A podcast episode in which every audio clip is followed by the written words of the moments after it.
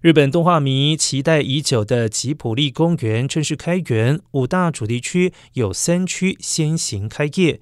由于采事前预约制，预估约有五千人抢头箱入园。动画大师宫崎骏也手绘龙猫祝贺。而根据目前预估，五大主题区全数开业之后，一年约可吸引一百八十万人次入园，每年可生产约四百八十亿日元的经济效益。